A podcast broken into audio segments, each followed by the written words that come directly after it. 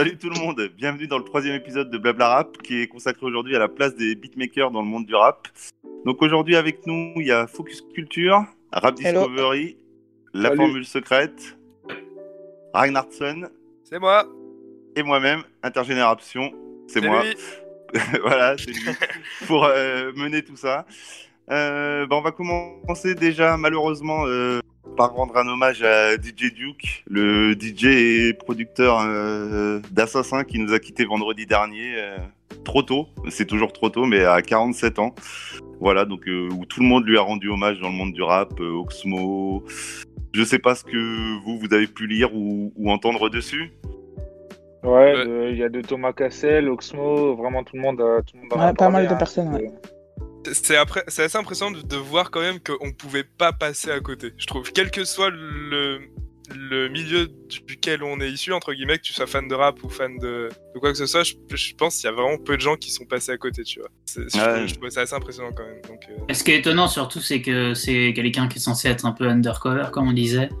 Euh, honnêtement, c'est un nom qui parlait pas, pas à beaucoup de gens euh, il y a encore une semaine. Hein, et, euh, clair. et effectivement, euh, bah, comme un, énormément d'artistes, euh, le, moment où il décède, bah, tout d'un coup, ça lui donne une lumière euh, sur sa musique. quoi. Donc, euh, donc voilà, c'est ce qui s'est passé en fait. Hein.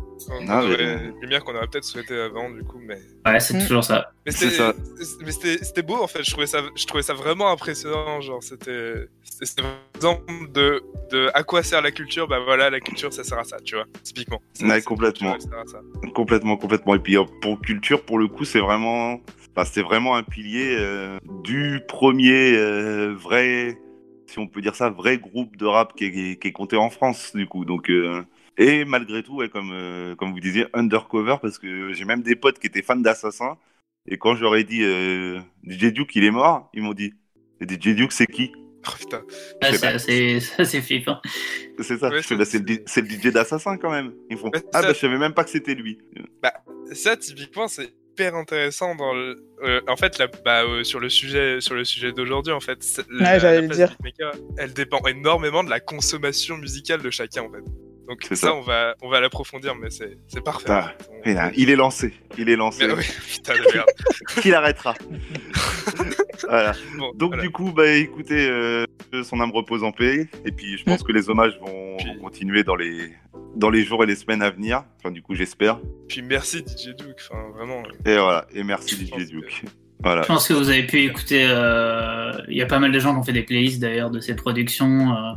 Donc je pense que ceux qui veulent, euh, qui connaissent pas, ils trouveront assez facilement. Mais voilà, tu disais Assassin, effectivement, c'est le plus pertinent parce que c'était son DJ en tout cas sur scène. Après, évidemment, euh, Prophétie pour ceux qui connaissent pas, qui est surtout un graffeur, mais qui a sorti trois albums, dont le premier. euh, C'est ça. qui est vraiment un des seuls projets, on va dire, euh, en tant qu'album où euh, il a quasiment fait, il a fait 99% des prods, donc c'était son projet autant à lui qu'à quoi. Et je pense que c'est le meilleur projet pour aborder euh, le, le gars, c'est euh, Le Cri des Briques, donc sorti en 2003, euh, pour capter ce style en fait de prod euh, qui est un peu à part en fait. Attends frérot, je... pr- attends frérot, je prends des notes s'il te plaît. je dois prendre des notes. Soirée éducation. Ah, de ouf. Ouais, voilà. Bon bah écoutez, euh, voilà, on va pas, on fera une émission spéciale DJ Duke au pire, mais Elle, On va elle va coup, se euh, faire naturellement. c'est ça, c'est ça, c'est ça. Euh, du coup, on va commencer par, euh, puisqu'on parle beatmaker, euh, par un petit top 3 euh, de beatmaker de, de chacun. Donc, euh, on va commencer honneur aux femmes.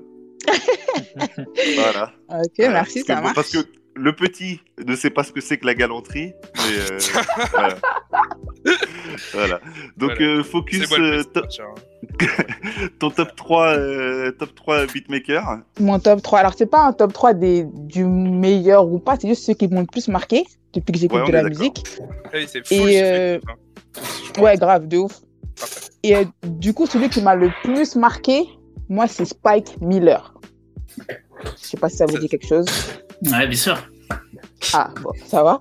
Qui a Ah, sorti, mais j'en parlerai après, de, qui a sorti un projet qui s'appelle One Beat. Et sur ce projet, il y a un son avec Youssoufa qui s'appelle Ball Lyrical. Ouais. C'est sorti en 2008. Hein. En 2020, tu le réécoutes normal. Ouais. Tout, tout vieillit vraiment super bien. Et c'est juste pour ce son-là, qui- que je me rappelle encore en 2020, que je le mets dans mon top 3. C'est vraiment ce son était incroyable. c'est affectif, quoi. Ah, mais de ouf. Ah, carrément, carrément. Donc Spike Miller. C'est. Et juste pour ceux qui ne savaient pas, One Beat, en fait, le principe, c'est une compilation. Et en fait, donc il y a 21 morceaux là, je suis sur le truc. Et en gros, Ouais. euh, c'est uniquement la même prod en fait. C'est 20 morceaux, c'est la même prod. Mais chaque ça. rappeur le tourne à sa manière et ça donne en fait 20 sons différents. Et bon, alors c'est pas c'est pas la meilleure euh, compile du monde, hein, mais Non, clairement il y a des il y a des tueries. Il y a un son de Sad Gecko, moi que j'adorais. euh, il y a Youssoufa effectivement qui voilà son son est très fort. Il y a Medine aussi. Enfin bref, euh, c'est c'est assez énorme comme concept. Il y a ce dossier carrément. Il y a. Ouais. Oh merde. Ouais. Ah, ça y est, il va aller l'écouter. Non, non, mais déjà de base j'allais l'écouter, mais là mes, mes notes se remplissent très vite. Attends, on, fi- on finit l'émission et après tu vas écouter le projet. Ah, putain, c'est vrai qu'on est qu'au premier beatmaker. De... Oui, en plus. Donc on, donc on a Spike Miller après. Ouais, en deuxième, euh, Core. Core, pourquoi? Parce que moi, à l'époque, j'écoutais beaucoup la chanteuse Bessie. Il était dans Ouais. ce projet. Aujourd'hui, 2020, Core, il est encore là. Booba, euh, Zola. euh, Même, il a même fait un truc euh, R&B Fever. C'est le mec qui fait tout, il est partout. Bon. R&B Fever, il était avec euh, un autre gars, Scalp, euh, ouais. Scalp. Scalp, ouais, voilà. Scalp, ouais. Donc, c'est ça, en fait, qui me... Il fait du R&B, il fait du rail, il fait du rap, il fait de la trap, il fait, il fait ce qu'il veut. Ouais, Très à l'aise. Il- Ouais, franchement fort, fort, fort. Et un bon businessman en plus. En plus, Mais genre, voilà. euh, Core, c'est c'est impressionnant parce que, comme tu dis, euh, Ryan B. Fever, le premier, ça date.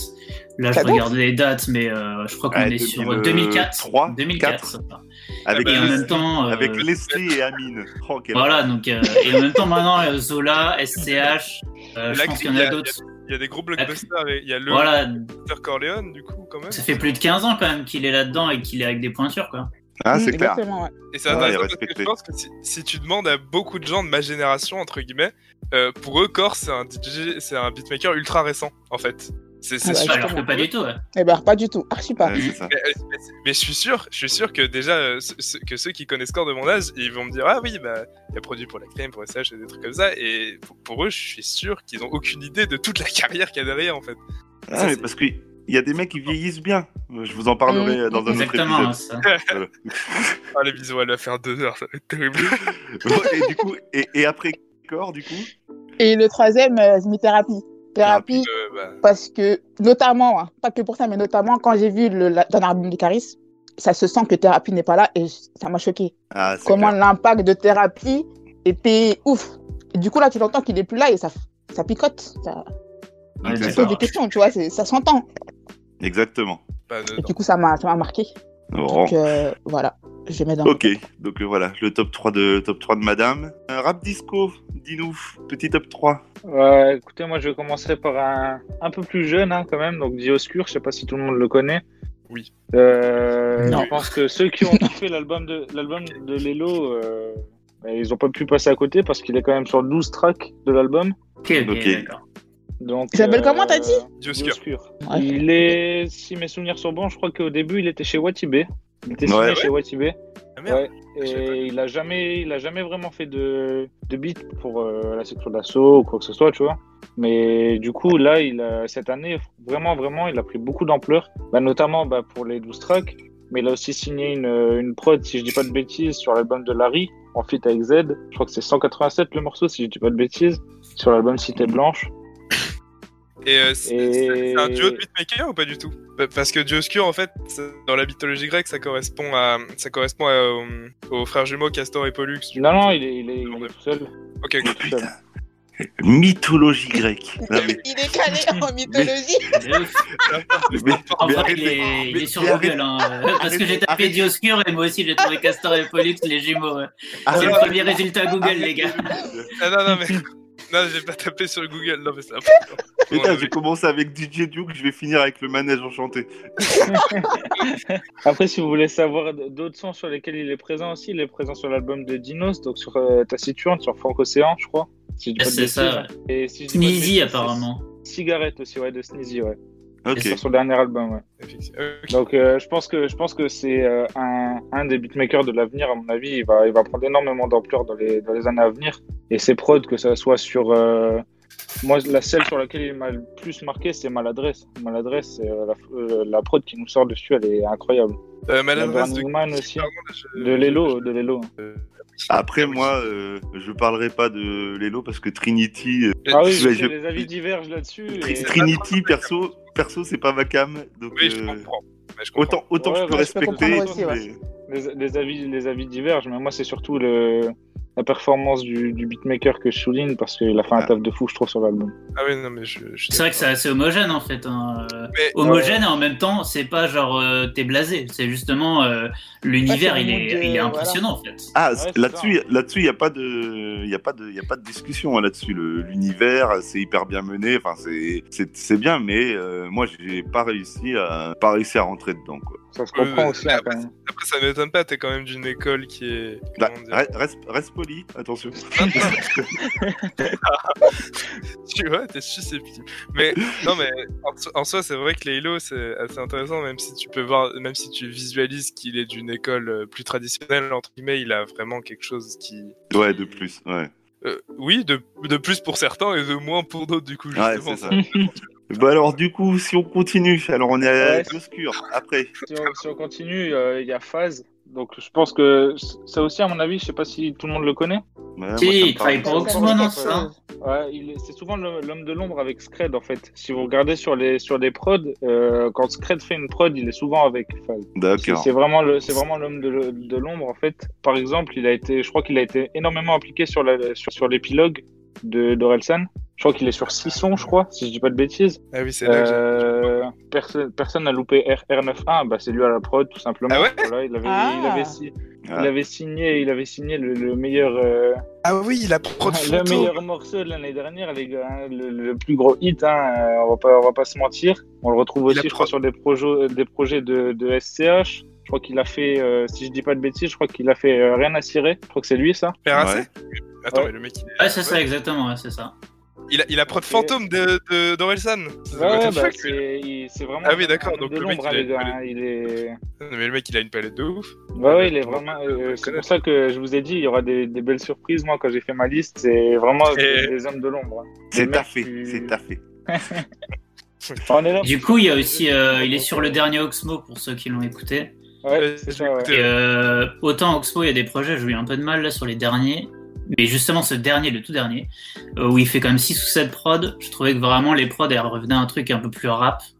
Et justement, New Generation, vachement trap, etc. Et pour le coup, c'est grâce à lui hein, clair. que, que ce projet il devient bon en fait. C'est Ouais, génial. c'est lui qui avait fait euh, Freestyle Ténébreux 1 aussi. Je crois que c'est lui qui fait le beat de Freestyle Ténébreux 1. Donc il donne, euh, qui donne le buzz à, à Koba, quoi. Ok, ouais, bon, Koba, Ouais.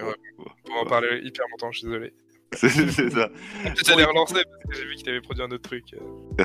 Et, et en numéro 3, du coup Et en numéro 3, bah, je pense que lui, j'ai plus besoin de le présenter, hein, BBP. Ouais, ouais, bah Ouais. Euh, Ah, bah, c'est clair. il a produit euh, pour quelques petits noms, hein, PNL, Damso, Vald, Lacrim, AS, euh, Ah, là, qui du- je crois qu'il y a la MMZ, il y a la MZ, il y a Dinos. euh, il a tel- Le mec tellement est assez intouchable. et puis, euh, il faut pas oublier qu'une partie de, pareil, hein, une partie de ce que PNL a pu vendre, c'est grâce à lui. Hein. Il est sur énormément de prods de PNL. Il est sur les plus gros cartons, hein, surtout sur le dernier album. Il est sur Deux Frères, il est sur La Misère si belle, il est sur Autre Monde, sur Zulu Cheng. Toutes les prods planantes, en fait, c'est lui. Hein. C'est sa marque de fabrique, il le fait très bien et c'est un truc. Alors trouve. Alors que juste à côté, il est capable de produire Flowjob de, de Val de Succombe la DD. Ouais, qui a- qui a et- rien à voir. Enfin, c'est- c'est incroyable la capacité aussi, hein. en fait. euh, ouais. Je sais pas si on avait qui ont, qui ont écouté Monument d'Al Capote qui est sorti l'année dernière.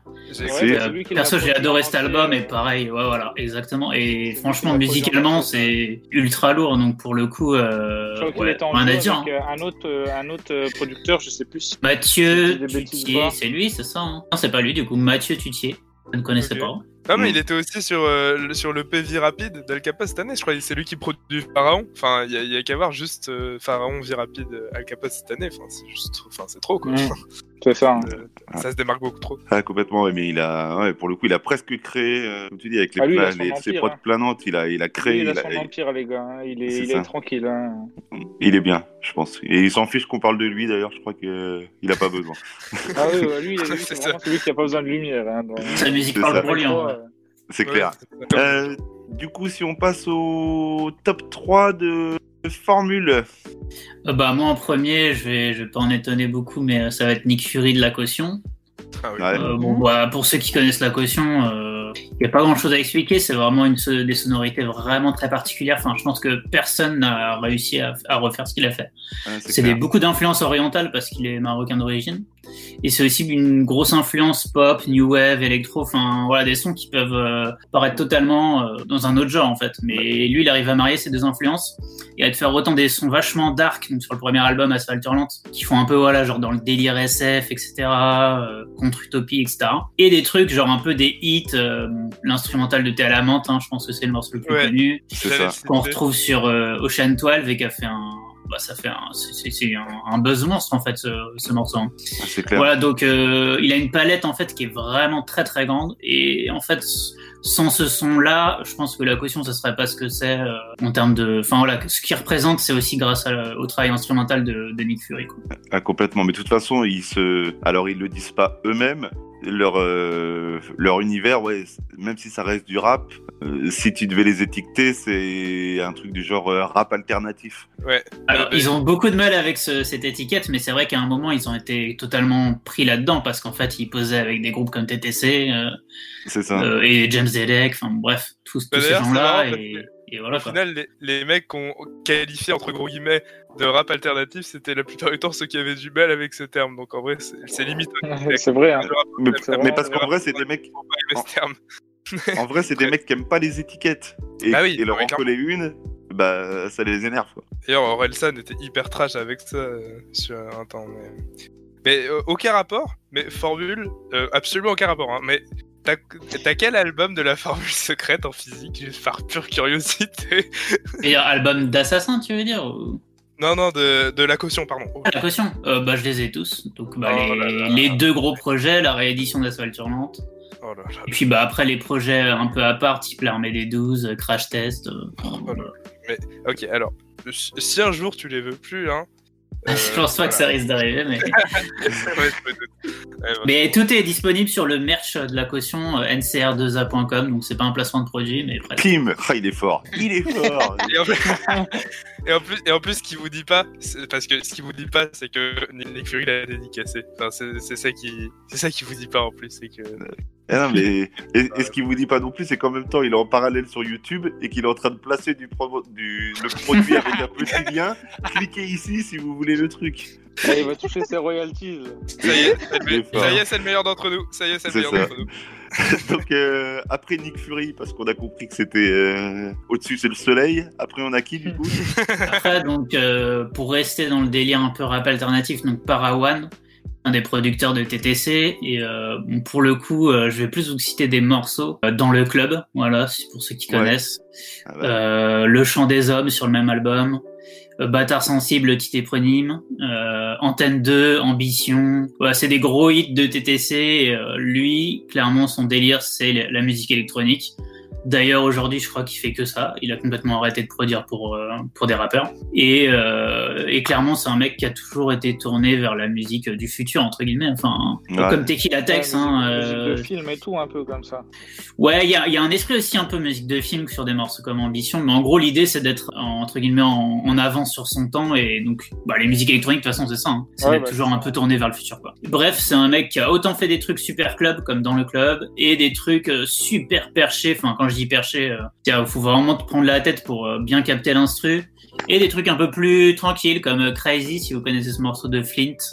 Ouais. featuring avec euh, Lyricson, moi perso j'adore ce morceau. Alors qui est ouais, pour le coup, il est super easy lis- listening, pardon. Bref, du coup, ça, voilà, c'est un mec que j'adore parce que euh, il a ce, ce côté électro et futuriste que bah, que peu de gens ont, en tout cas en France, quoi. Ok. Euh, avant de passer au troisième, on va préciser pour Ragnarsson que quand tu dis dans le club, c'est pas le morceau de Michou, euh, le youtubeur Fortnite. C'est, euh, C'est complètement gratuit. ouais, ouais, j'avoue, j'avoue, j'avoue. C'est complètement gratuit. Mais genre, attends, ok, bah, ça tombe bien, je rajoute ça à mes notes du coup. Voilà. Parfait. Voilà. Pas Et donc, du Michou. coup, Merci. en numéro 3.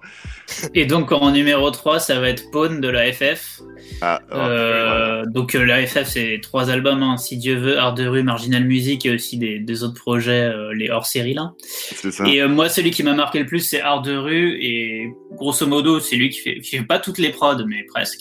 Presque, ouais. Et clairement, voilà, son délire à lui, c'est euh, les sonorités des, 80, des, des 80s, comme on dit. C'est ça. C'est-à-dire des nappes de synthé, des nappes, des nappes euh, d'orgue, un, un côté un peu funk soul, mais en même temps vachement planant, pas trop dans le truc dansant. Enfin, même s'il y a des ça. exceptions bien sûr. Et voilà, si vous écoutez des morceaux comme Art de rue, Mystère et Suspense, voilà, c'est des gros, enfin c'est des gros classiques. Et c'est notamment dû à cette ambiance en fait qui est vachement dark et en même temps ultra musicale. Enfin, c'est un son qui est super à part. Et euh, bon, ce qu'il faut savoir, c'est que maintenant c'est quelqu'un qui, est, qui a une maladie très grave, la maladie de Charcot. Pour euh, C'est ça.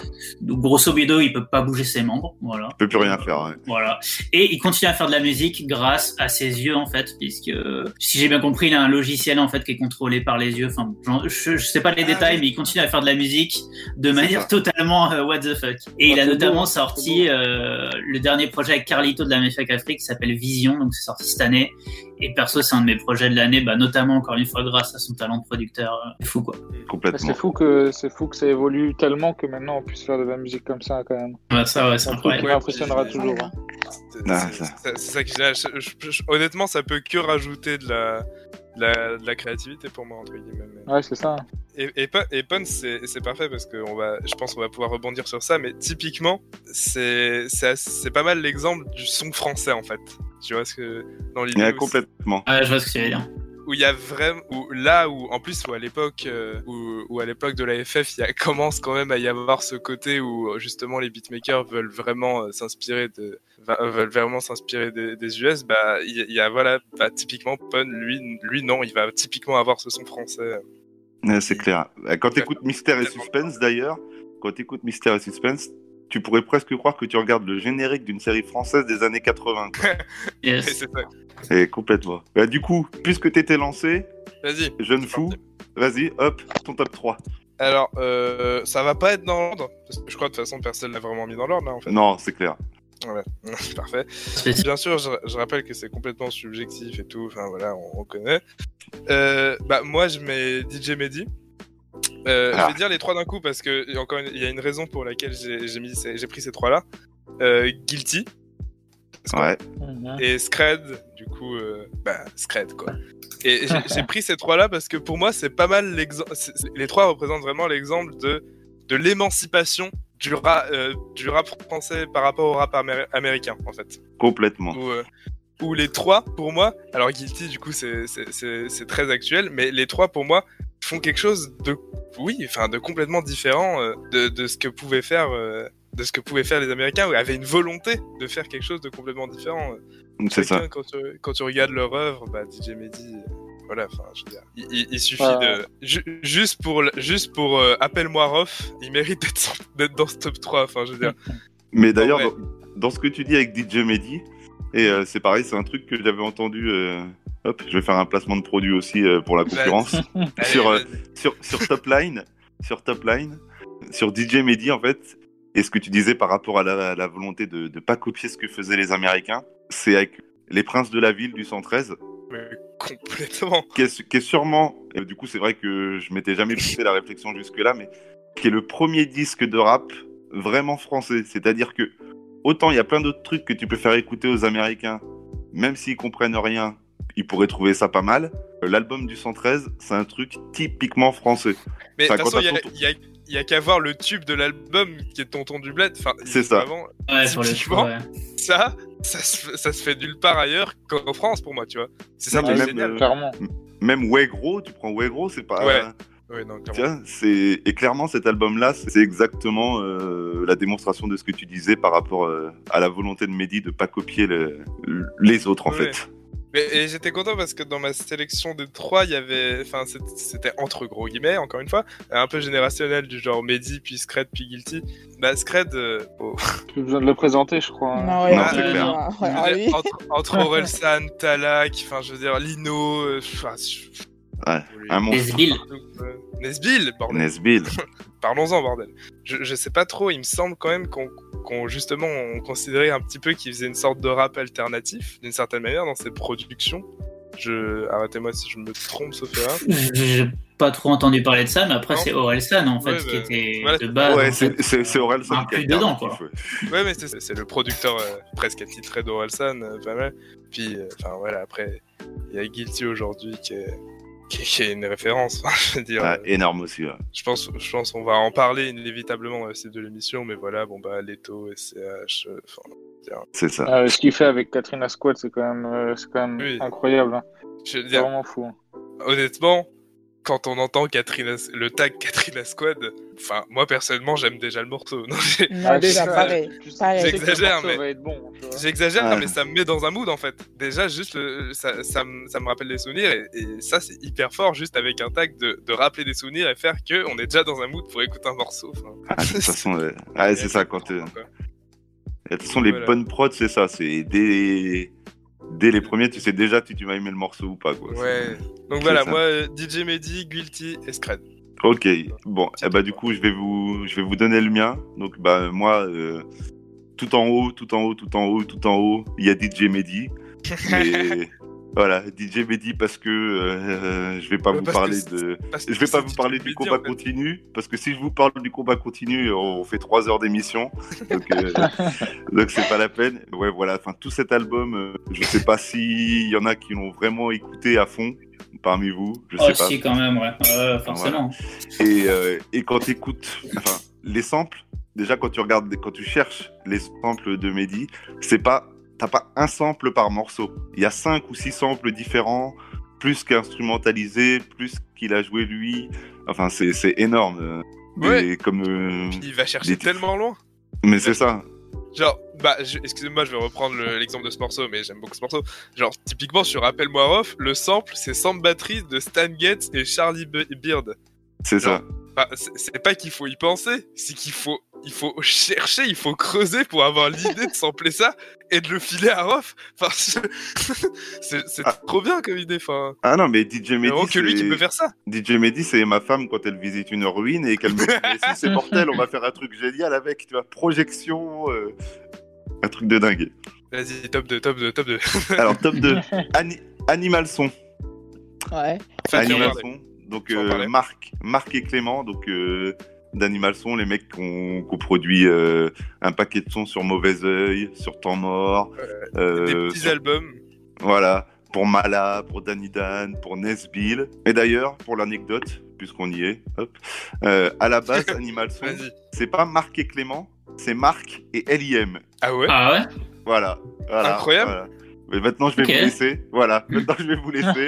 C'est bon. Incroyable. Donc, euh, ouais, ouais, à la base, c'est, euh, il était avec LIM qui produisait un peu, et donc, euh, c'était tous les deux, et Clément était un peu dans un autre, euh, un autre délire, et finalement, euh, ils se sont associés. Mais voilà, Ouais, mais bon, après, pour des. Là, je savais pas. ouais. Ça, typiquement, c'est anecdote Gucci. hein. Enfin, prenez, allez-y. Ah, C'est cad- c'est cadeau, les Prenez gars. des notes, prenez des notes. Voilà. Là, je, je suis déjà en train.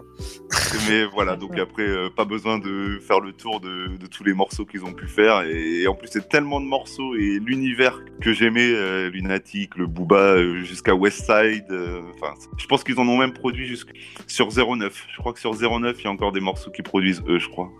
Après, ils ont lâché, euh, ils ont lâché le truc, mais voilà. Ils ont, ils ont complètement arrêté aujourd'hui? Non, non, euh, Non. je crois que Clément, Clément produit encore. Clément produit encore et Marc, il avait, je crois qu'il avait commencé par le, il avait commencé par le reggae à la base. Donc il s'est peut-être Ah. tourné vers un autre, un autre style musical. euh. Bon, en tout cas, ils ont arrêté de, un peu de taffer avec Booba, en tout cas. Voilà. Euh, Pour- pourquoi, je ne sais pas. Je crois pas qu'il y Typiquement, ait on de- saura pas ça, tu vois. Ils se sont peut-être clashés. Hein. Ah, on sait jamais, on sait jamais. Bah, je pense que c'est Boba, il a, et surtout, il aime beaucoup euh, renouveler euh, les gens avec qui il travaille. hein. Bah, Ouais, après, Ouais, c'est vrai euh, Je suis en train de checker 09, là effectivement je vois Et- pas non, moi non plus, je vois Thérapie, pas, ah, voilà. voilà. Je vois Thérapie, je vois One Shot, je vois. Ah, Booba à la prod sur ma choucra, ouais. Ah, Ouais, ouais. ouais. Ah. Ah, voilà. Mais oui, oui, il aime tellement se renouveler que de toute façon, il peut pas rester avec. euh, Avec la un même style, équipe, quoi. quoi. Mhm. Ouais, c'est clair. Et puis même tout court, euh, même sans parler de prod, euh, je suis pas sûr qu'il aime rester vraiment avec la même équipe, mais ça c'est c'est un autre Ah. débat.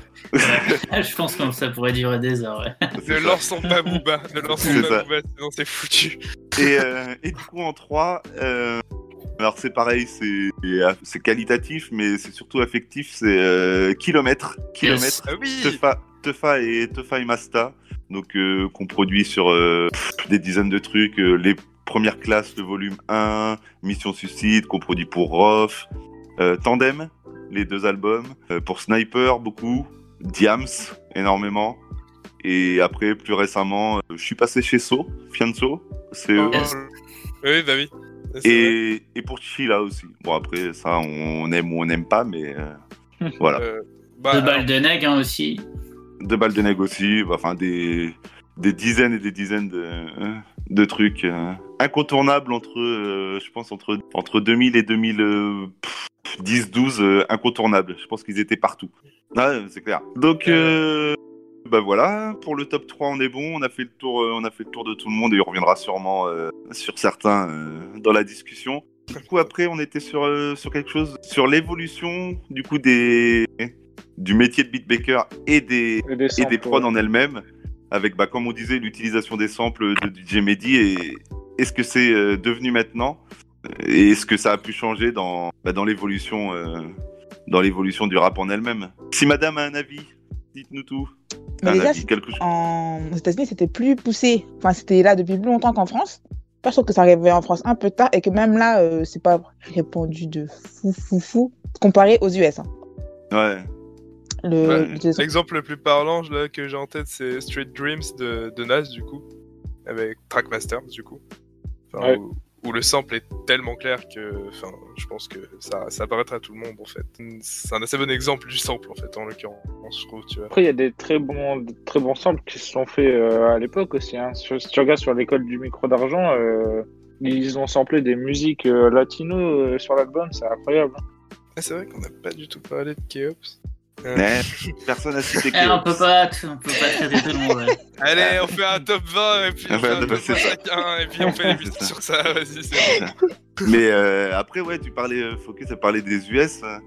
eux, ils ont peut-être arrêté de sampler euh, avant. Enfin, Avant nous, bah, c'est ce qui est Ah logique. bon Enfin, oui, ils ont, fait, ouais, on voilà, ils ont commencé avant. tu prends, tu prends Timbaland, par exemple, Ah, typiquement. qui typiquement, est- et lui, il- le mec euh, faisait ses trucs, euh, des trucs minimalistes au possible, et a arrêté de sampler. euh, il y a déjà, je sais pas, il y a, il y a 20 ans, quoi. Après, les techniques de sample ont, évolué, je dirais, en fait. Parce que Et les le- prix aussi, le- je pense. Et les prix aussi. Voilà, Ouais. aussi, clairement.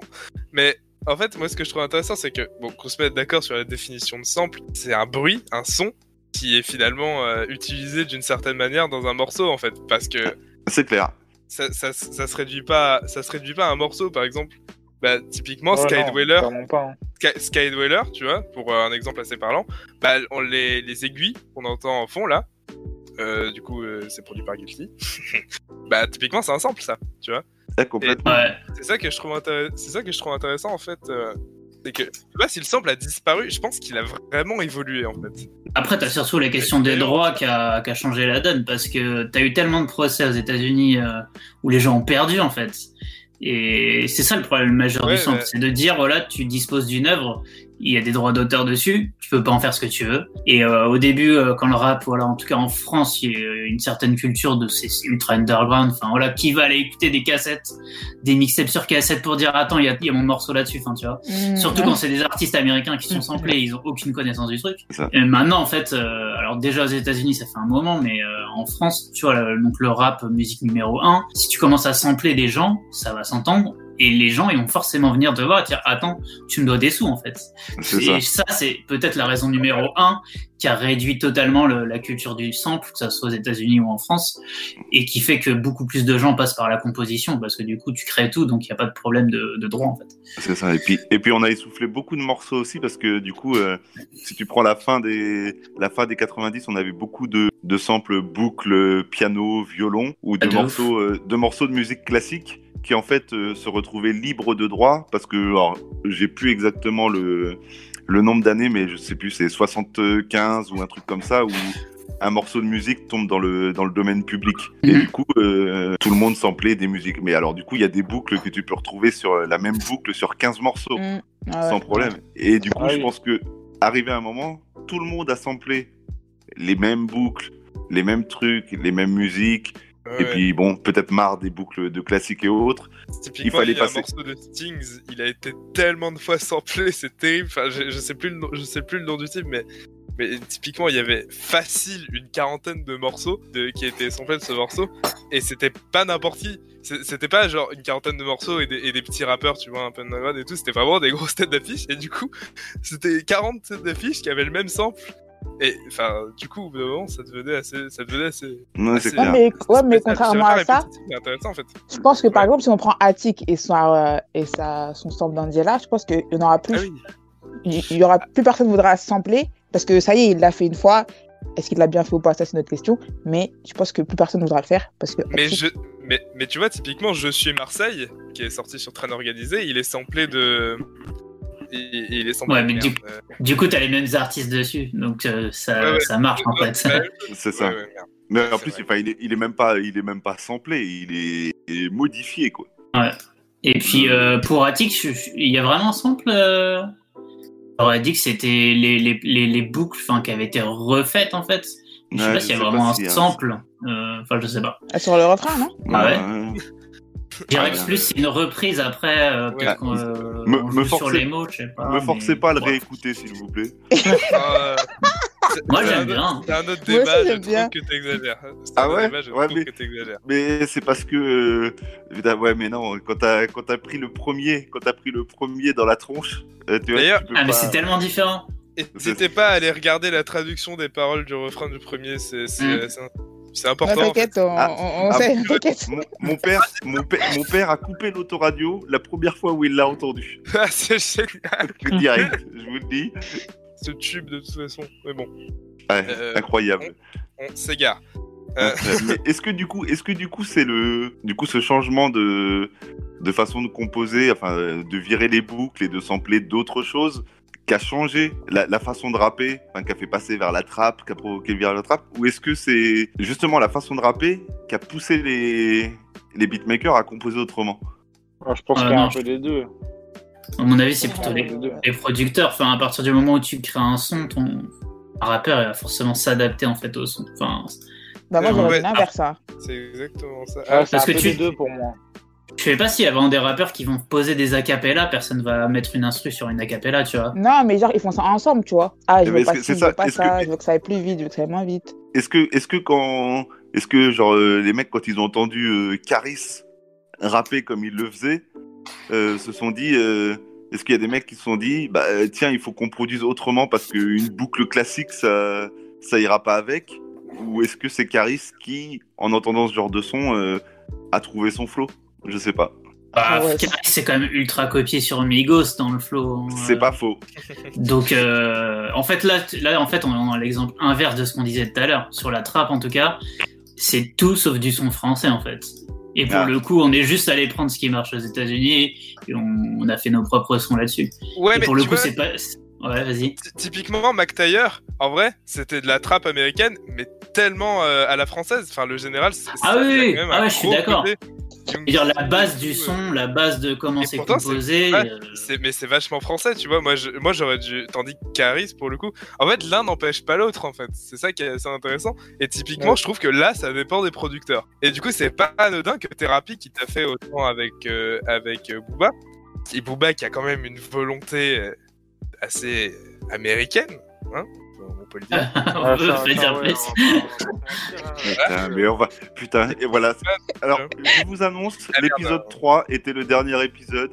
non mais soit euh, pour moi l'évolution j'ai un avis assez spécial pour le coup pour, pour moi cette évolution elle dépend elle dépend pas mal du public en fait pour moi après le ouais, problème c'est ouais, que je l'ai en pas vécu ça, je l'ai je l'ai pas vu de cette manière Là, je remets toujours dans son contexte parce que moi je vois ça d'assez loin en fait au final mais moi je, je, je pense que c'est la consommation et le public qui a changé qui a fait que entre guillemets sur Bah, ça, c'est les, les habitudes de consommation, elles changent et donc les, les rappeurs et les producteurs ils sont obligés de s'habituer à force.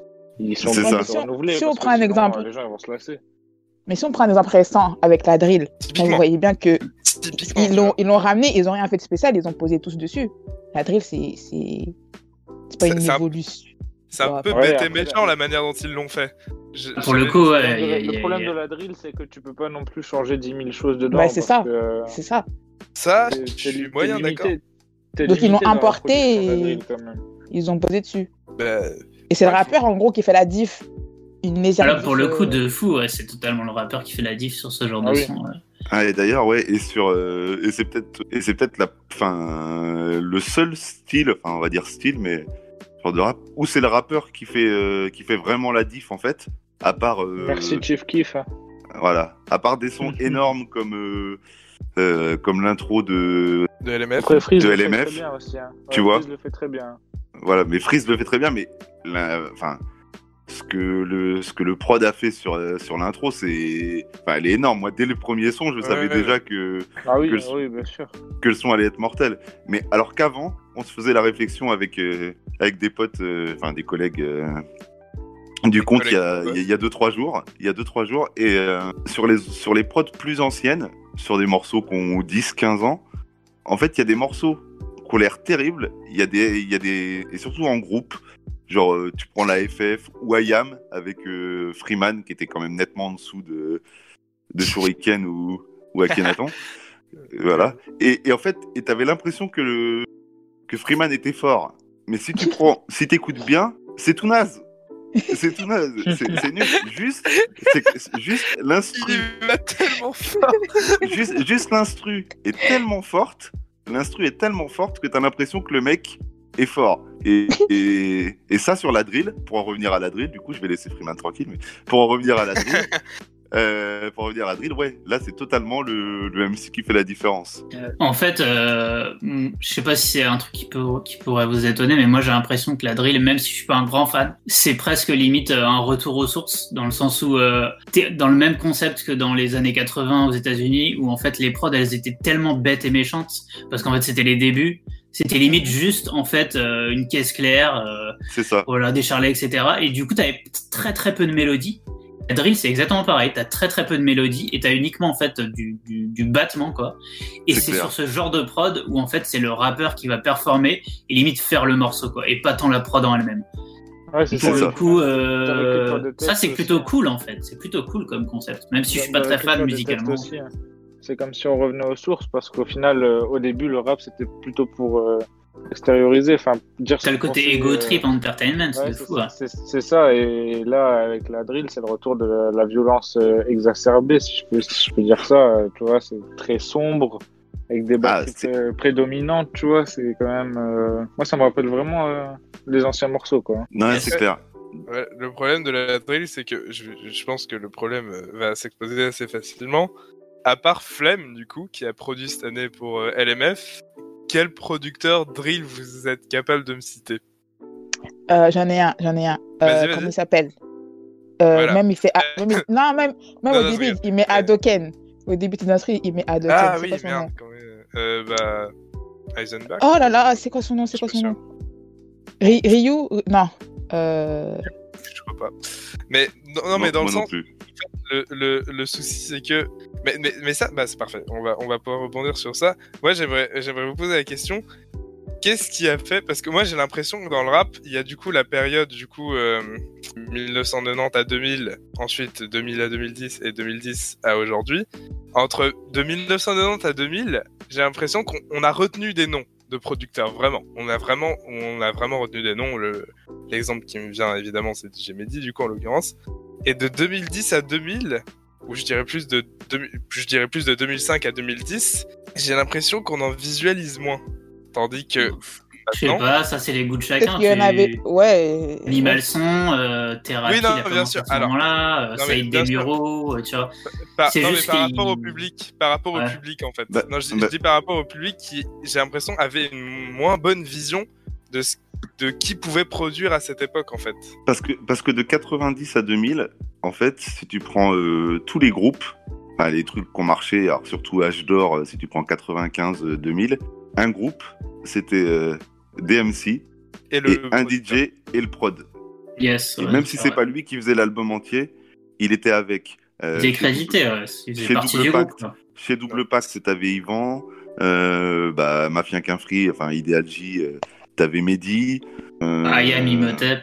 C'est ça, enfin, et, et Keops, enfin, Keops, c'était- pour IAM, ouais. Voilà, t'avais et c'était et c'était identifié, c'était c'était comme ça. Euh, même pour l'Est du 9, voilà, c'était t'avais Ol- Oltenzano et c'était indi- c'était impossible de, de dissocier les trois. C'était Et- impossible de dissocier les trois. Mais je suis d'accord, euh, donc euh, ouais, on est, on est assez d'accord. Mais pour moi, c'est aussi, c'est aussi dû au fait que, euh, alors je sais pas si c'est une question d'importance entre guillemets, mais les, à l'é- à l'époque entre de, 1900 de 1990 à 2000, si tu voulais, si tu voulais, euh, si tu voulais te faire connaître en tant que rappeur, t'avais absolument besoin que le produ que que le producteur soit connu entre guillemets. Enfin, je veux dire, les compiles que tu, les compiles, les compiles première classe, tu vois, par exemple, si tu Mhm. connais sans le, sans les producteurs en l'occurrence, c'était pas faisable. C'était vraiment pas En du fait, tout faisable. euh, Tandis qu'aujourd'hui, si tu veux te faire connaître, il y a, il y a quand même, y a quand même quelque chose de, il y a quand même quelque chose qui vient plus En fait, c'était c'était les producteurs qui avaient le pouvoir avant. Voilà, Parce que c'est quand tu regardes, Voilà, en fait, le matos il coûtait cher déjà pour commencer, et t'avais pas internet. Enfin voilà, concrètement, si tu voulais faire de la musique, tu voulais une production, il fallait avoir un producteur. Tu pouvais pas le faire toi-même, c'était C'est impossible. Maintenant, même un rappeur, s'il a vraiment envie de se passer d'un beatmaker, il fait des tutoriels, il apprend et il achète un ordinateur et c'est bon. Une semaine après, il fait Ah un oui. son qui sera peut-être pas génial, comme mais il va le faire. Alors Mais- qu'en mais- fait, euh, Do- Dossier, il l'a fait ça. c'était impossible avant. C'était impossible. Mais tu vas sur YouTube, tu vas sur YouTube et tu prends des prods YouTube même. Il y a des projets voilà, qui c'est- sortent. Il y a des projets qui sortent où les mecs c'est des prods YouTube. Les DJ et les producteurs, ils avaient la main mise en fait sur la musique d'une certaine manière, même si C'est c'était pas volontaire, mais c'est eux qui avaient les outils. Donc à partir du moment où t'as les outils, c'est toi qui fais le taf. Enfin, t'as, besoin d'être là. Quoi. Et, Et et puis- du, et du coup, je trouve ça vachement intéressant que, que, enfin, alors là, encore une fois, vous allez potentiellement pouvoir me corriger parce que voilà, je, je reste le jeune expérimenté théoriquement, mais là où j'ai des compiles qui me viennent à l'esprit de, de beatmaker de 1990 à 2000 et des compiles de beatmaker qui me viennent à l'esprit, qui me viennent à l'esprit de 2010 à 2020, j'en ai vraiment moins qui me viennent à l'esprit de 2000 à 2010. Ça, je pense, c'est assez subjectif parce que moi, j'en ai aucune entre 2010 et 2020 pour le coup, et j'en ai plein entre 2000 et 2010. Mais ça, je pense, c'est plus une question de à quel moment t'as commencé à écouter du rap, à quel Ouais, moment oui, non, mais-. Non mais, non, Ça, c'est très dans- subjectif, dans je pense. l'idée- Dans l'idée de scope, ouais. Ça, ça- Alors tout à l'heure, on a cité One Beat, mais moi, je pourrais t'en citer 20 autres euh, des compiles comme ça. euh, Ouais, ouais, c'est vrai. Et, euh, et pour le coup, c'est c'est juste une question de voilà, si t'as vécu le truc, en fait, t'as- t'as as vécu la sortie, donc t'en as entendu parler. Maintenant, on va plus t'en parler parce que c'était peut-être pas des classiques ou voilà, mais Euh, la, la- la transition. Et la transition est parfaite. Putain, il est fort ce jeune Padawan. Aïe, aïe, Il est fort, il est fort. Euh, juste du coup, je voulais juste rajouter un truc avant la transition parce que du coup aussi, si tu avais besoin euh, beaucoup d'un producteur euh, du coup entre 90 et 2000, c'était parce que justement, je pense, comme tu utilisais des boucles euh, musicales de morceaux, il te fallait une base, fallait avoir des bases musicalement parlant. de ouf. ouais. Tu pouvais pas, euh, il y en a plein qui avaient fait euh, des, pro- des mecs qui faisaient des prods et qui avaient fait euh, du solfège ou qui savaient jouer d'un instrument ou autre. Le, le sous-entendu générationnel est énorme, attention. Voilà. Et, euh, et maintenant, maintenant, t'as pas besoin de, t'as plus besoin d'avoir de base musicalement en soi pour pour faire une prod. Oui, c'est vrai que juste au niveau du matos, ça se. Et voilà. Et au prix du matos et compagnie, euh, c'est clair que maintenant, euh, tout le monde a un ordi à la maison, alors que je pense que en 95, si tu voulais un mec qui était capable de faire une prod chez lui, euh, fallait chercher, euh, fallait chercher beaucoup, ouais. beaucoup, beaucoup. Voilà. Excusez-moi, avant la transition, excusez-moi, juste vite fait, il y a un point documentaire. Si ça intéresse les gens, il y a sur Netflix euh, la hum, documentaire qui s'appelle Hip Hop Evolution. Mais c'est que pour le rap US, par contre, qui Ah, retrace euh, ce Je qu'on vient de dire. Ouais, c'est bien vu ça, ouais.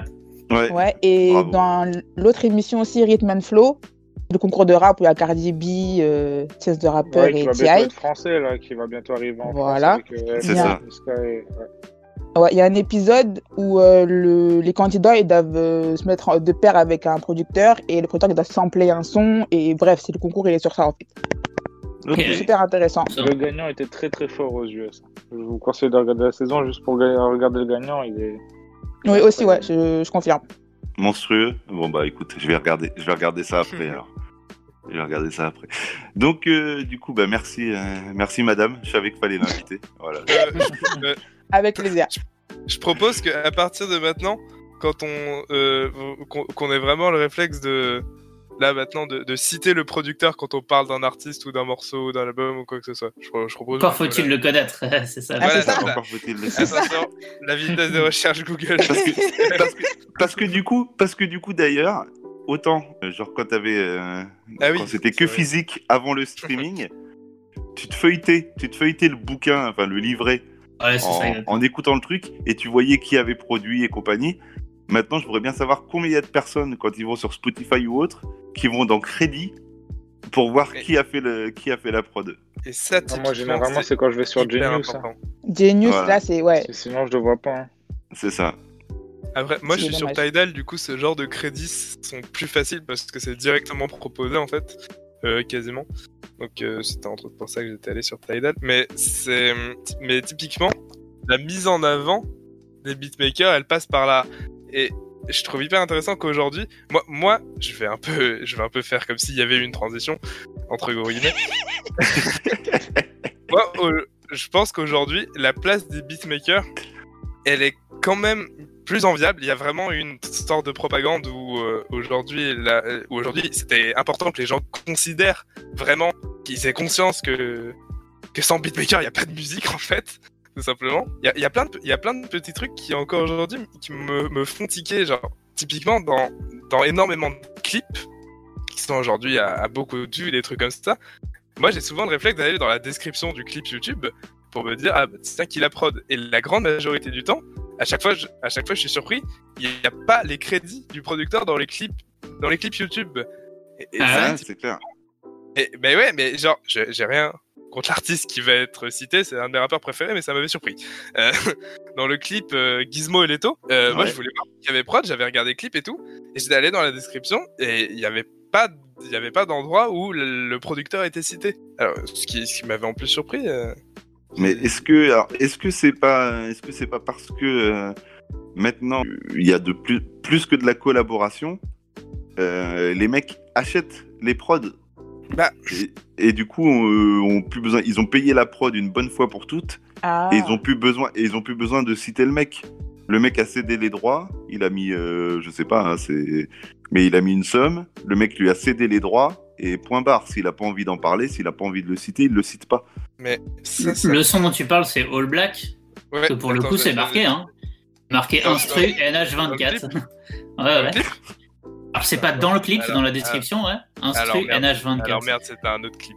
Je- je- Bah, ouais. Bon, Je sais ouais, pas si c'est la question de droit a vraiment de, un sens, Ouais, ouais. mais par contre, on est d'accord que le fait que parfois, surtout maintenant avec le confinement, etc., les gens ils se compte même pas en fait parfois. C'est euh, clair.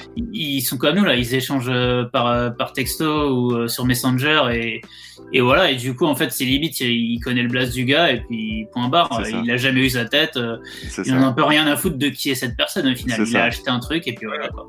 Il lui a fait un oui transfert, il a eu sa Voilà, c'est ça. Ouais, mais je 4 trouve balles ça- 5, je trouve comme ça c'est.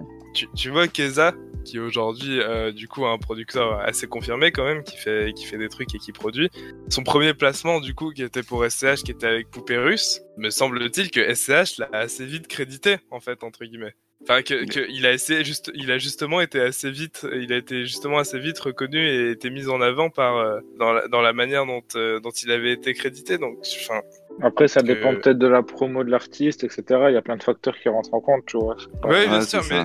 Bah, SCH, c'est un moi, en mec qui est très, l'occurrence, très c'est humain, ultra. donc, euh, ça Voilà, justement. Mais pour moi, c'est hyper important. Enfin, je, je- je pense que pour chacun d'entre nous, en l'occurrence, c'est hyper important que ça se démocratise. Le fait non, que. mais du coup, moi, j'ai une question. citer le producteur. Ouais, dis-moi. C'est c'est le rappeur qui doit mettre en avant le producteur ou c'est le producteur qui doit essayer de se mettre en avant indépendamment du rappeur qui l'a produit? Vous voyez ce que je veux dire ou pas? Ouais, bah, ouais. L'un ne va pas sans l'autre, je pense. Ouais, c'est une question de chacun fait à ses propres manières de, de mettre sa musique en avant. Enfin, moi, je voulais juste revenir là-dessus. C'est un truc que j'aime bien. C'est, et qu'on fait de plus en plus, c'est les projets où t'as un tel featuring ou un tel X, un tel. C'est ça. Et en fait, le deuxième un tel, c'est, c'est un ou une, euh, c'est un producteur, une productrice. Et t'en as de plus en plus, en fait, des trucs comme ça. Et limite, ça devient, euh, regardez, moi, j'ai fait un projet avec, euh, je sais pas, euh, sinon, si on prend un truc connu, DJ Widim. DJ Widim, voilà, le gars, il signe sous son nom.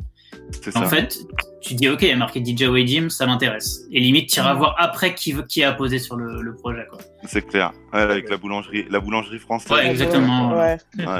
Ouais. Ouais, alors, mais, mais même. euh, Enfin, en l'occurrence, la boulangerie française, du coup, c'est c'est DJ Widim directement qui. qui... Enfin, c'est un projet de producteur, du coup. En, en, euh, je- Ouais, tout noter. Mais par exemple, par exemple, Seth Jobs, Seth Jobs, cette année, il a sorti sa mixtape Rage, alors qu'on qu'on aime, on n'aime pas. La mixtape Rage, elle est pas juste, elle est pas juste signée Seth Jobs, elle est signée Jobs et Xeezy, en fait. Ah, c'est des- ça, c'est ça tue ça. Et, et bah ça, je suis. à- Bah alors après, c'est vraiment un, un projet collab et tout. Moi, je serais à ça de dire que ça devrait devenir normal entre guillemets. En vrai, euh, en fait, Oui, le mais là, seul- ils sont la- que deux. voilà, c'est ça. C'est Voilà, alors, si t'as 12 producteurs sur ton album, euh, tu peux pas Ah, mettre les plus 12 compliqué. producteurs euh, Bien sur. sûr. euh, C'est ça. Ouais, non, sinon ça va faire. euh, ouais, non, ça, va- ça va- non, mais bien sûr, non, mais sinon ça va faire long. Mais le fait, le fait que ça soit, alors euh, pas forcément dans le titre entre gros guillemets, mais je sais pas, rien que sur la cover du coup, euh, euh, rien que sur la cover, une manière de le mettre en avant et tout. Enfin. euh, Bah là, comme vraiment, Dino, trouve a, il a balancé sa tracklist là, Ouais. bah là c'était très clair. hein. ouais, c'est euh, clair. Val, quand il l'avait fait aussi avec ce monde des cruels, il y avait eu il avant d'avoir les titres, on avait eu les producteurs des titres. C'était. Ouais. C'est une manière de, de on avait hein. juste les producteurs, on n'avait pas les titres. Donc c'était. Et, et- et Damso aussi qui a fait une, euh, une story pour chaque, euh, chaque producteur de son, de son dernier album, hein, de. Oui, aussi, ouais. Il Ouais, avait, il vraiment fait un shout-out à tous les producteurs de l'album avec chacun une story, hein, même pas une story pour tout le monde, euh, c'est une story à chaque fois de 10 secondes pour chaque producteur. Quoi. Ça, ça m'avait, ça m'avait étonné. Ouais. Ça, mais- c'est- ça, typiquement, c'est génial. Et mais en fait, finalement, je trouve ça limite positif que je sois surpris de pas voir le shadow du producteur dans un clip. En fait, c'est limite positif que je, sois, que je sois surpris de ça. Bah ouais, C'est-à-dire que ça commence Ah, à devenir ça- normal, en ça fait. bouge. C'est ça. C'est Ah comme bah. pour les, les clippers en fait. hein. Euh, ah, enfin, franchement, moi quand je fais des émissions, je cherche des clips d'avant Ouais. 2010. Franchement, pour trouver les producteurs, c'est un truc de fou. Hein. Enfin, les Ah, producteurs, dur. pardon, les réalisateurs. Les réalisateurs, C'est- ouais, super compliqué. Maintenant, c'est marqué limite euh, dans le film, enfin dans la vidéo, il y a, il y a Ah, le synthé du mec ça, quoi. Et, euh, et 9 fois sur 10, c'est marqué dans la description. Quoi. Mais regardez comme il est fort, il tease déjà un épisode sur les réalisateurs de clips. Ah. Après, ça après, il y en a qui tellement naturellement. Après, il y en a qui font ça avec des grosses structures. Bah, en l'occurrence, euh, je pense à PNL. Euh, je me souviens plus d'ailleurs de, de la société euh, avec laquelle ils bossent, euh, qui réalise leurs clips, qui est une, une grosse boîte de, de production de films. Et, et c'est pareil, qui eux font eux-mêmes la promo du truc en fait. Donc, euh, c'est même pas PNL qui les cite, ils se citent eux-mêmes quoi. Ouais, voilà, euh, Non, mais- Ils réalisent le clip, euh, ils réalisent le clip du début à la fin. Donc, euh, de toute façon, euh, ils se citent eux-mêmes. Et heureusement, Ça, parce c'est que. Ca- Kamehameha. Kame- Ka- 1, 2, 3. Kamehameha. Ouais, c'est ça. Ah, ouais. ah, c'est ça, ah oui. C'est ça, c'est ça. Mais après, ouais. Après, par exemple, ouais, pour en- on s'éloigne un peu, mais genre Chris. Macari. Voilà, Chris Macari. Ouais, c'est le premier réalisateur star hein, en France. Voilà. Ah oui, c'est ça. Lui, hein. euh, Ouais. lui, tu voyais son nom. Je voyais son nom au début d'un clip. Je savais déjà que je voulais regarder le clip. Je savais même pas qui allait rapper. Je voulais déjà regarder le clip. Mais écoute, on fera une émission spéciale clip parce que là, ça euh, ça c'est ça. important là pour le coup. C'est ça. Mais, euh, Mais c'est un après, peu pour- éloigné.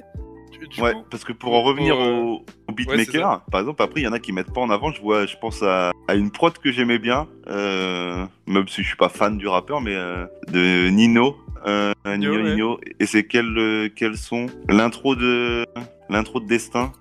Bah, bref. Et, euh, ouais, Trop, non? Non, je sais plus, je sais plus, je sais C'est plus. c'est l'intro l'intro de Destin? Il me semble que c'est l'intro de Destin. Attends, je vais Attends, est-ce que c'était goutte d'eau? Est-ce que c'était goutte d'eau? Goutte d'eau, ouais. Alors c'est pas l'intro de Destin, Bah voilà. C'est la track 3, mais euh, Bon, c'est c'est Voilà. Cosbeats, Et, en fait, euh, et moi, le mec, j'ai découvert la tête de Cosbeats, euh, non pas euh, parce que lui en a parlé, c'est en traînant sur YouTube que je suis tombé sur euh, Cosbeats qui raconte comment il a créé le track, quoi. Voilà. Mais- il a et- pas été. et- ça, c'est bien, ça, d'ailleurs, les, petits épisodes comme ça qui, de Bouscapé ou Yard, ou je sais pas, enfin, qui fait ça, Voilà. qui Ouais, permet aux ouais. de, de. Même. Aloha News, Aloha News qui récemment avait fait un, avait fait un truc là-dessus. euh, Mais en fait, c'est là qu'on voit que, en fait, les producteurs commencent vraiment à intéresser le public. Maintenant, on Ouais, fait du contenu totalement. avec les, les ça. et rien que ça, rien que ça, c'est beau. Ah, c'est, ouais. non, c'est très beau, c'est très beau, et c'est mérité, franchement, il mérite. Bah oui, Mais grave, grave, Ouais, grave. totalement. Parce que Complètement. après, je, tr- après, je trouve intéressant que à une époque entre guillemets, parce que après, il y avait tout, il y, a- il y a toujours eu une partie du public, me semble-t-il, qui a eu conscience des beatmakers. Tu vois, enfin, il y, a- il y a toujours eu cette partie du public là qui, qui avait, qui a eu cette volo- qui a toujours eu cette volonté de se renseigner, d'en avoir conscience. Et mais, mais là, je trouve hyper intéressant que maintenant, ça commence à toucher, à- ça commence à toucher le public dit mainstream en fait. Je, je- je pense vraiment que maintenant il y a des beatmakers qui sont connus du public mainstream. Et- Mais merci, mais merci les réseaux sociaux, je pense aussi d'ailleurs. En fait, c'est voilà, c'est Entre exactement autres, ça où je voulais en venir. Entre autres, ouais. L'image, l'image a changé.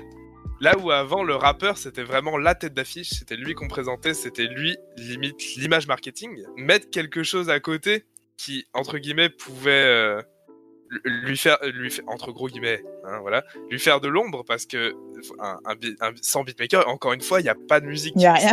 C'est ça. Il n'y a rien. Enfin, alors, attention, il y a des morceaux a cappella que j'aime bien, mais faut pas déconner.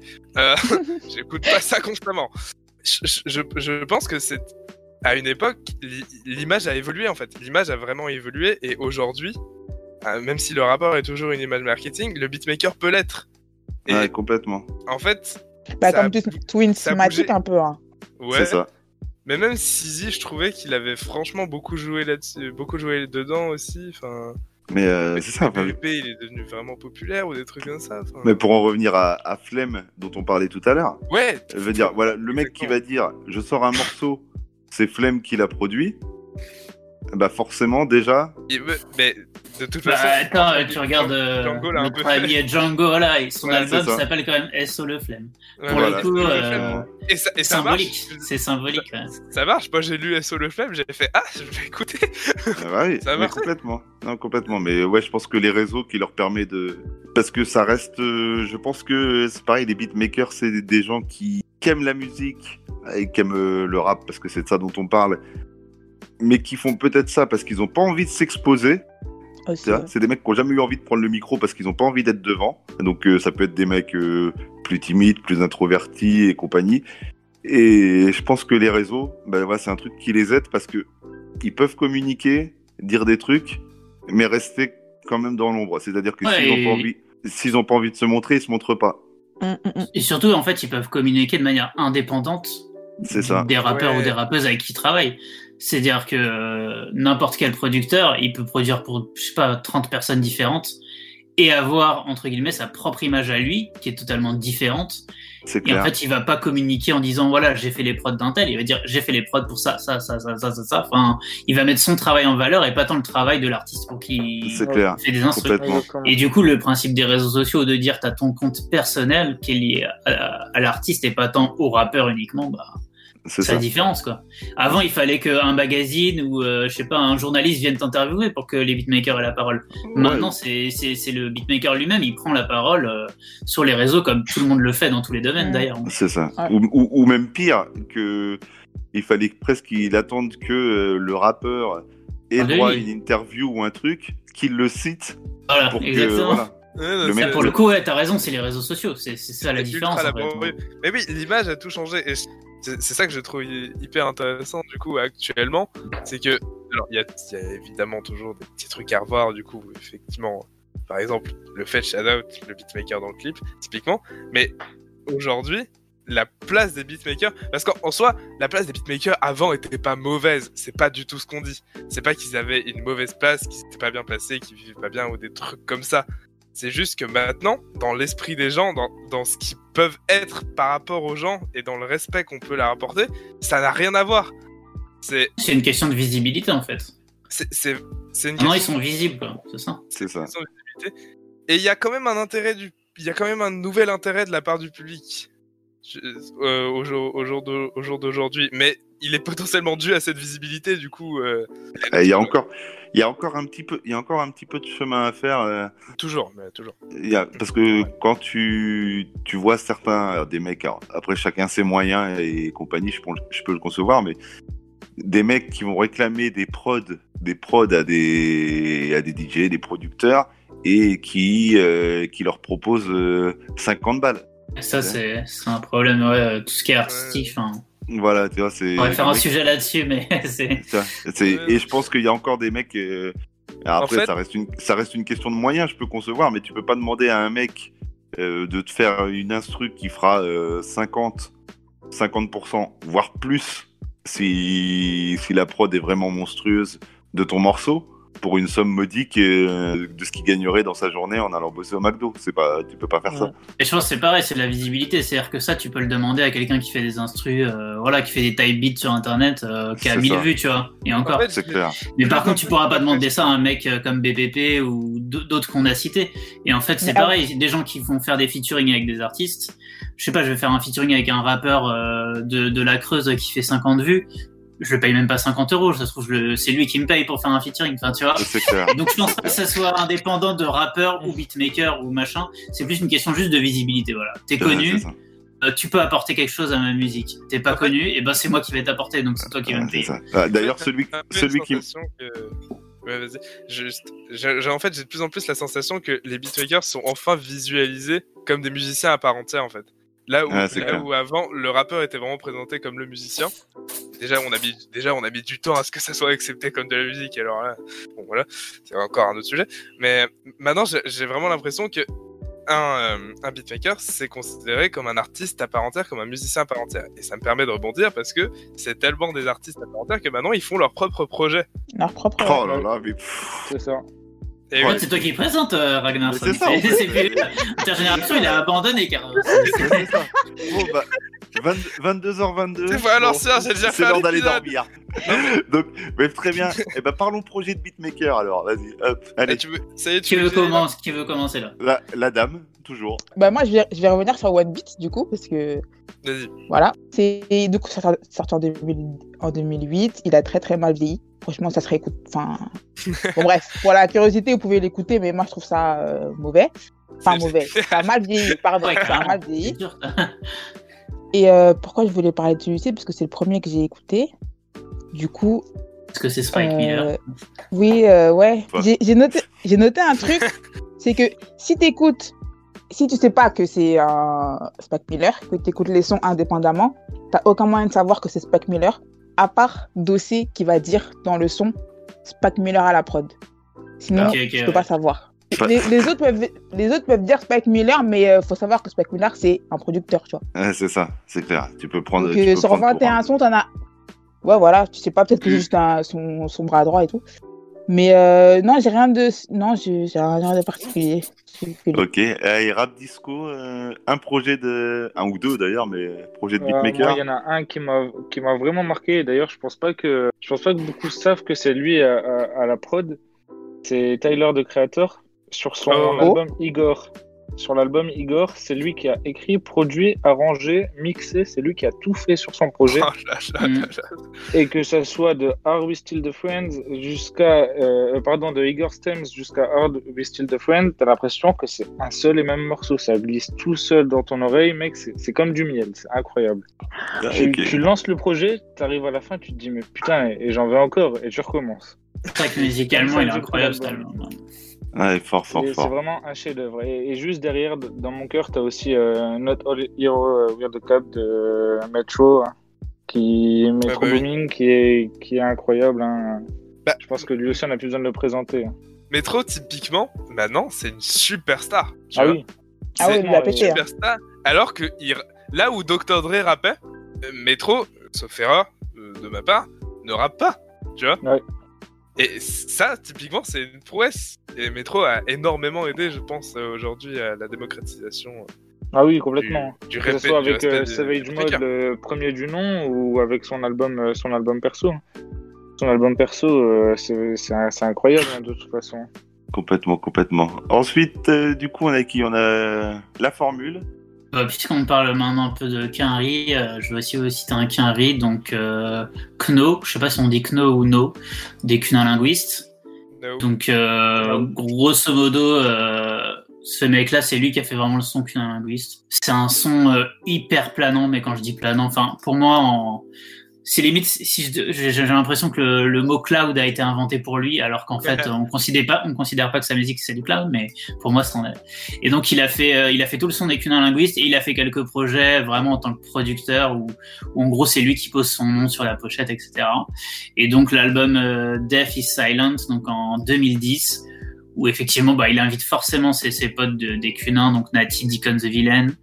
Il y a aussi Tone Deaf pour ceux qui connaissent, euh, Chester Christ, enfin c'est un peu toute son équipe.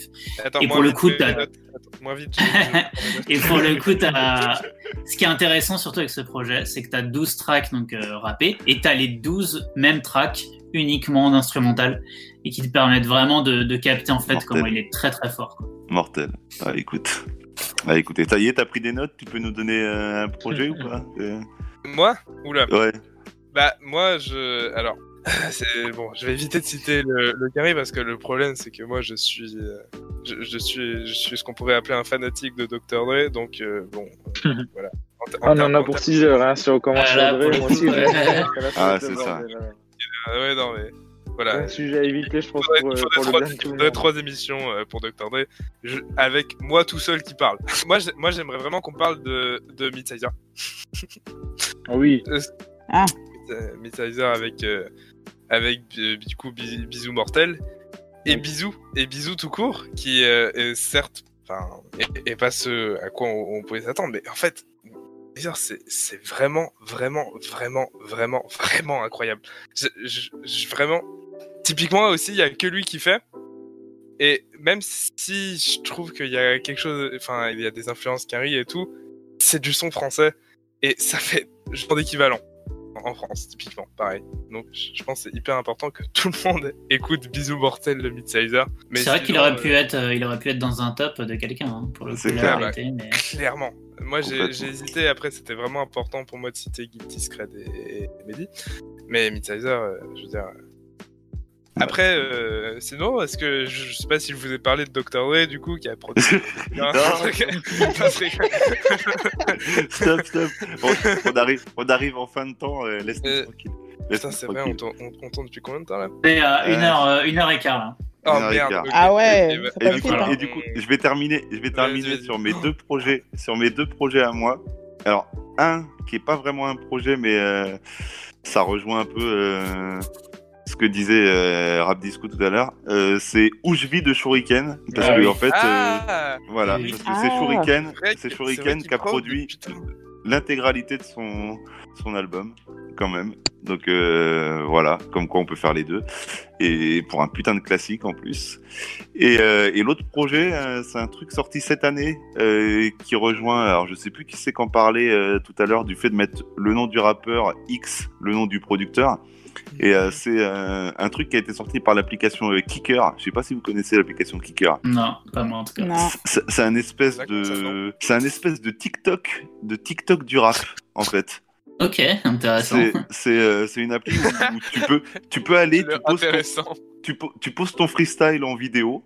Tu poses ton freestyle en vidéo, tu peux tourner les pages comme quand tu es sur TikTok et compagnie. Là, tu défiles, tu défiles. Il y a des producteurs qui viennent euh, eux-mêmes euh, vendre leur prod dessus. Donc, tu peux en trouver à 16 euros comme à 300, 350. Et en fait, euh, ce qu'ils ont fait, ils ont pris, ils ont sorti un EP qui s'appelle Livreur de prod. C'est sorti cet été, en juin ou juillet, je sais plus. Et, en fait, ils ont pris des producteurs genre Noxious, enfin six producteurs qui ont sorti, qui ont livré une prod chacun à l'application. Il y a des mecs qui sont venus poser dessus. C'est les producteurs qui ont voté pour le mec qui avait le droit de poser sur euh, sur la prod ça. et ils ont sorti et ils ont sorti un, un EP qui s'appelle donc Livreur de prod. Kicker, vous cherchez, il est sur les plateformes. Et euh, il y a un morceau euh, que moi j'adore, qui est le rappeur c'est Yon et donc le producteur c'est Noxious. Et euh, voilà, donc euh, c'est un projet hyper intéressant euh, et je pense qu'ils vont en refaire d'autres parce que je crois que ça a pas trop mal marché. Et même l'appli euh, du coup Kicker, euh, si vous avez envie de la télécharger, c'est gratuite, euh, c'est hyper marrant. Mais du coup, ça rejoint bien ce que ce qu'on disait là. Pour le coup, c'est le beatmaker qui a pris toute la place. C'est Ah, eux qui qui choisissent. Qui décide. C'est voilà, la boucle Voilà. elle est bouclée là. Voilà, c'est Ah le ouais. beatmaker qui a choisi qui posait sur sa prod. Voilà. Putain, par contre, ça me tue qu'on ait fait 1h15 d'émission alors que j'ai littéralement parlé de la moitié de mes notes là. Ah bah, ça c'est tout le monde, je pense. hein. Et juste, Euh, moi, je voulais juste rajouter un truc pour la blague. Si vous voulez savoir sur euh, sur Discogs où je vis de Shuriken est quand même classé dans le style pop rap. Donc je sais pas qui c'est qui a fait cette connerie, mais je suis en train de la Oh. corriger, voilà, juste. Voilà, voilà. Merci, pour cette, merci pour contribution. Euh, bon bah écoutez, bah, Au moins, ça fait un plaisir pour tout le monde. On se retrouve pour euh, un épisode. euh, Enfin, vous en retrouverez d'autres pour l'épisode suivant et sûrement euh, tous pour un live. Merci bonne à- soirée, merci à vous quatre. Allez, Ah oui, Merci. attendez, juste, Ouais, ah, juste ah, vraiment pour ah. conclure. Non mais vraiment, oubliez. oui, parce que évidemment c'est. non mais en vrai, le plus important, vraiment, appre- renseignez-vous sur ce que vous écoutez. Je pense vraiment que le, le plus important, c'est au final, renseignez-vous sur ce que vous écoutez. C'est comme ça que la culture va progresser, qui que finalement Ouais, il y mais aura. est-ce que c'est nécessaire en vrai? Je- un son, je- je tu sais pas si et. Je sais. Ah merde, on va relancer un débat, mais je sais pas si c'est nécessaire. mais je sais Ah, pas si c'est nécessaire. Mais je pense que pour ceux qui ont, pour ceux que ça, pour ceux que ça intéresse, c'est important et c'est comme ça que ça va se développer, c'est comme ça que ça va s'améliorer et que ça va devenir finalement. euh, parce que euh, c'est nous qui faisons la. Au final, c'est nous qui faisons la culture. On a tous notre impact sur cette culture et Ah, Et du sûr, coup, le meilleur Ah. moyen d'y participer, c'est comme ça. Il y a deux conceptions. hein. Il y a ceux qui écoutent et ceux qui Oui. cherchent. tu vois. Ouais, les deux, ça, en gros, les c'est deux ça, sont ouais. importants. Je pense que les deux sont importants. Ah, mais, complètement. euh, mais justement, du coup, Eh, viens DM, viens DM et je vais te cultiver. Ça, ça sonne tellement comme une menace, c'est terrible. Allez, Allez, allez, bonne bon- soirée à tous. Ouais, bonne soirée, Bonne big up, ciao. euh, Salut. Salut.